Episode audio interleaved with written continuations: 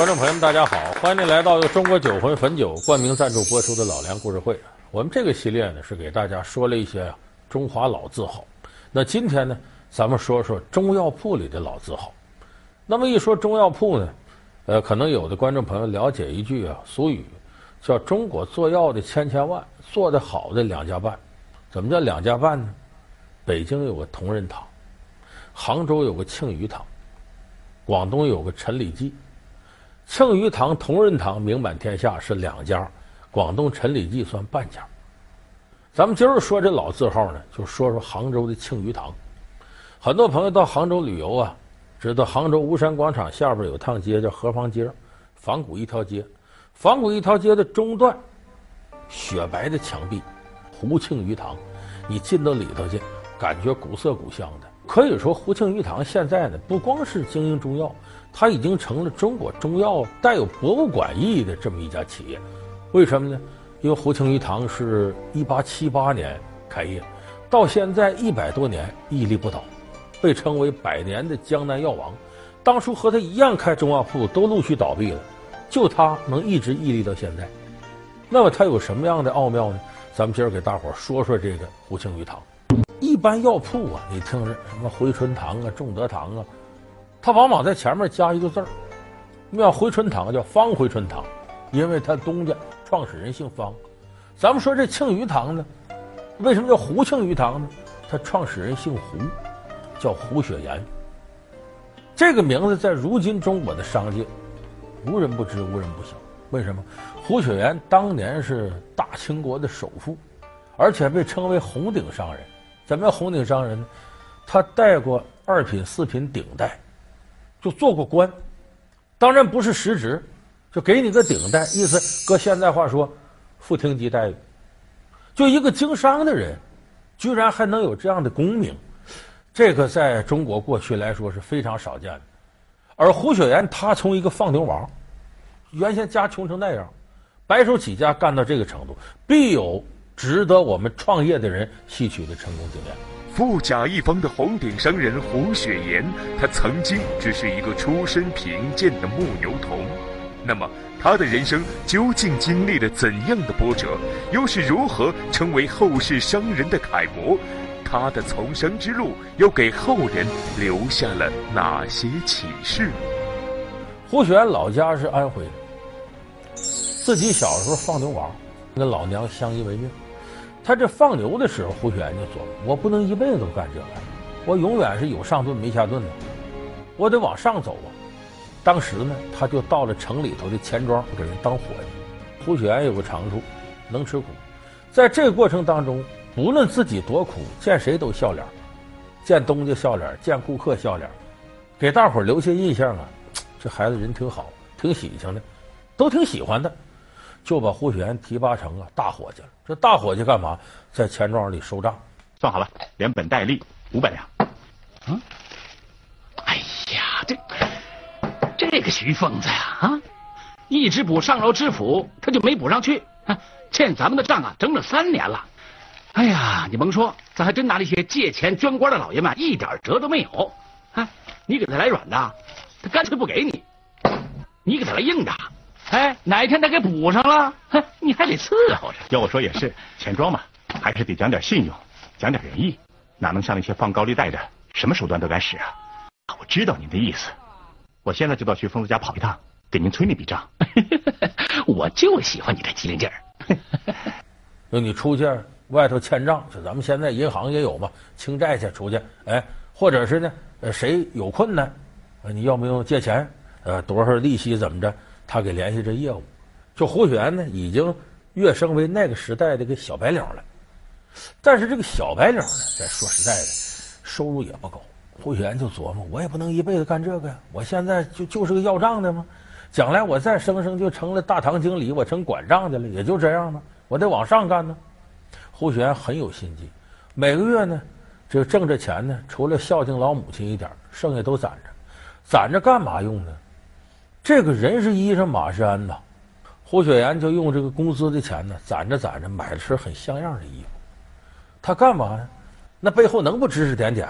这穷酸的，这这这这什么玩意儿？哎呦，你瞧瞧，你瞧瞧，你杯子里的茶都快泡成白开水了，你没钱换一盏，就剩下嘴硬了吧？啊？嘿嘿，本老爷喝茶就是这个喝法，是不是白开水不关你事。嗯，伙计，添水。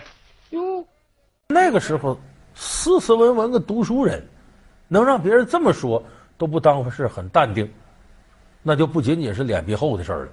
这个人心理素质很好。而且一个读书人落魄到这个程度，必然别有抱负，无法实现。所以胡雪岩想，此人呐，看来非池中之物，日后必成雷上天。他就猜想这个人不一般。胡雪岩就想，我得跟他交往交往。赶上这么一天呢，那边刚沏上茶，告诉伙计，这茶钱我厚了，他给交了。然后呢，又点了几样茶点、干鲜果品，俩人凑一桌去。就是跳河说：“这位大哥，我听伙计说呀，你姓王，他满腹才王有龄大哥，你比我大几岁？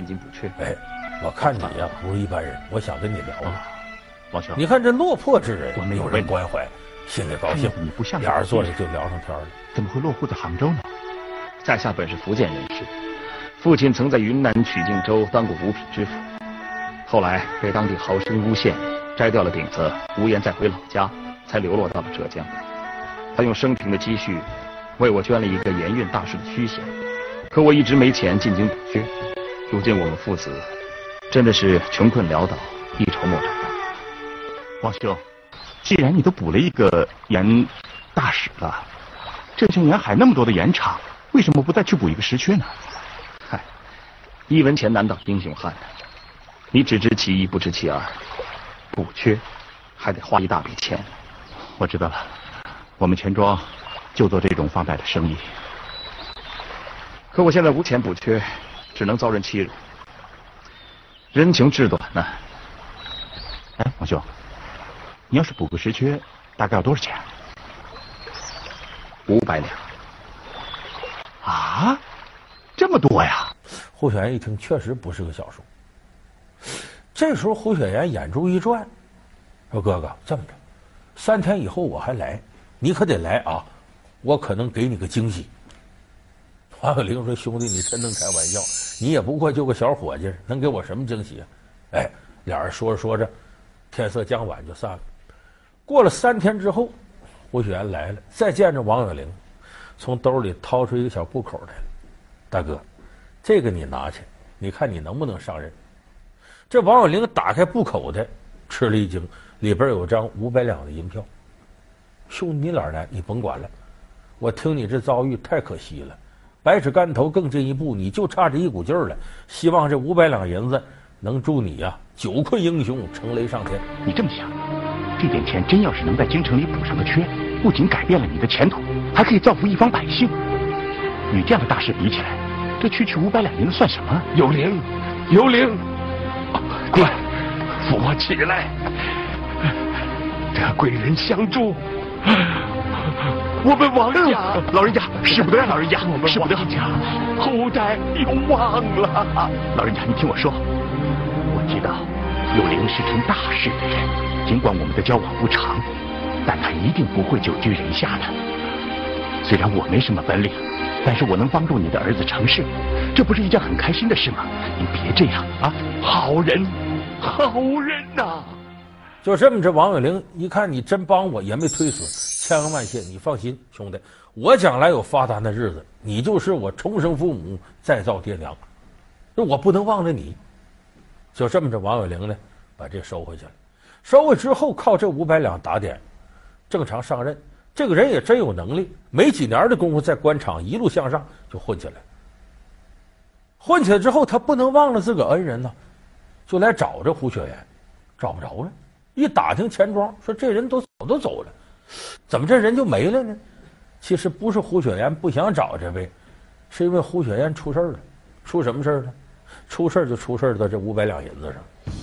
曾经落魄的王有龄，终于在官场中扬眉吐气；而在人脉投资成功后，胡雪岩却意外失踪。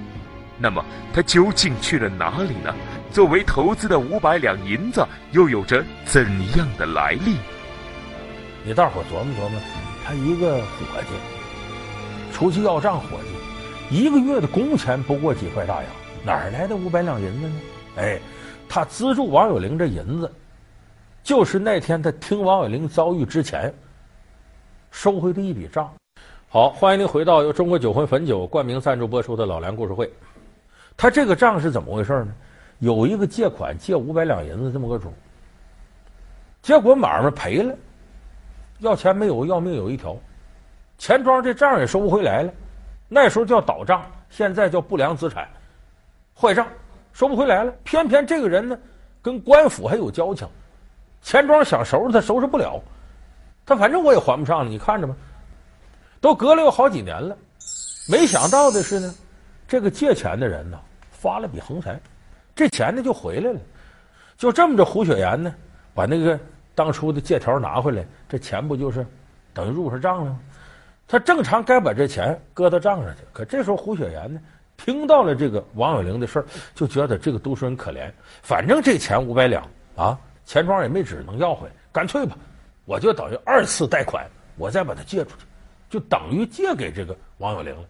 回过头呢，要不说胡雪岩人实在挺好呢，他自个儿写个借条，代表王有龄写个借条，写上这字儿，然后入到银行账上去。可是这一入账坏了规矩了。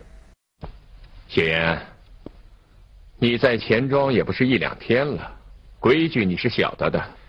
钱庄的伙计私自收款放贷，要受到什么惩罚，还要我告诉你吗？不用，不用。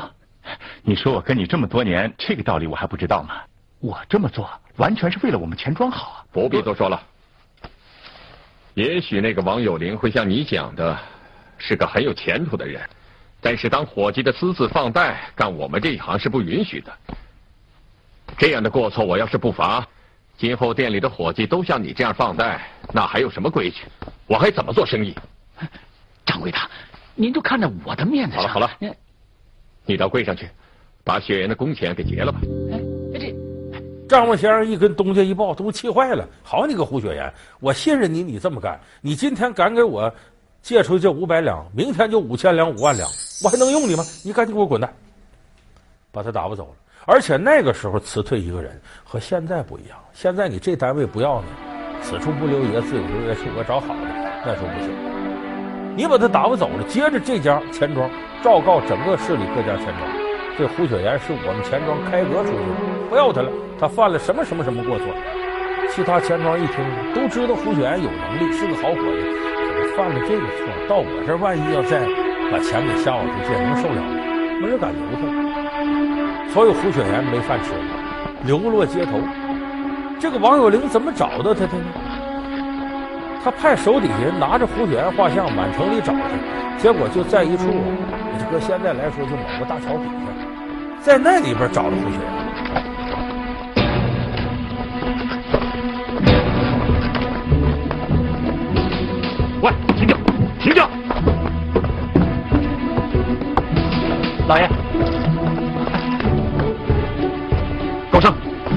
什么事儿？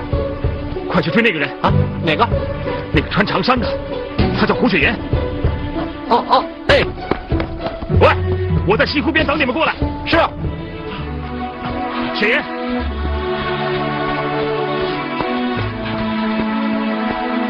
王兄，雪岩，回来了，回来了。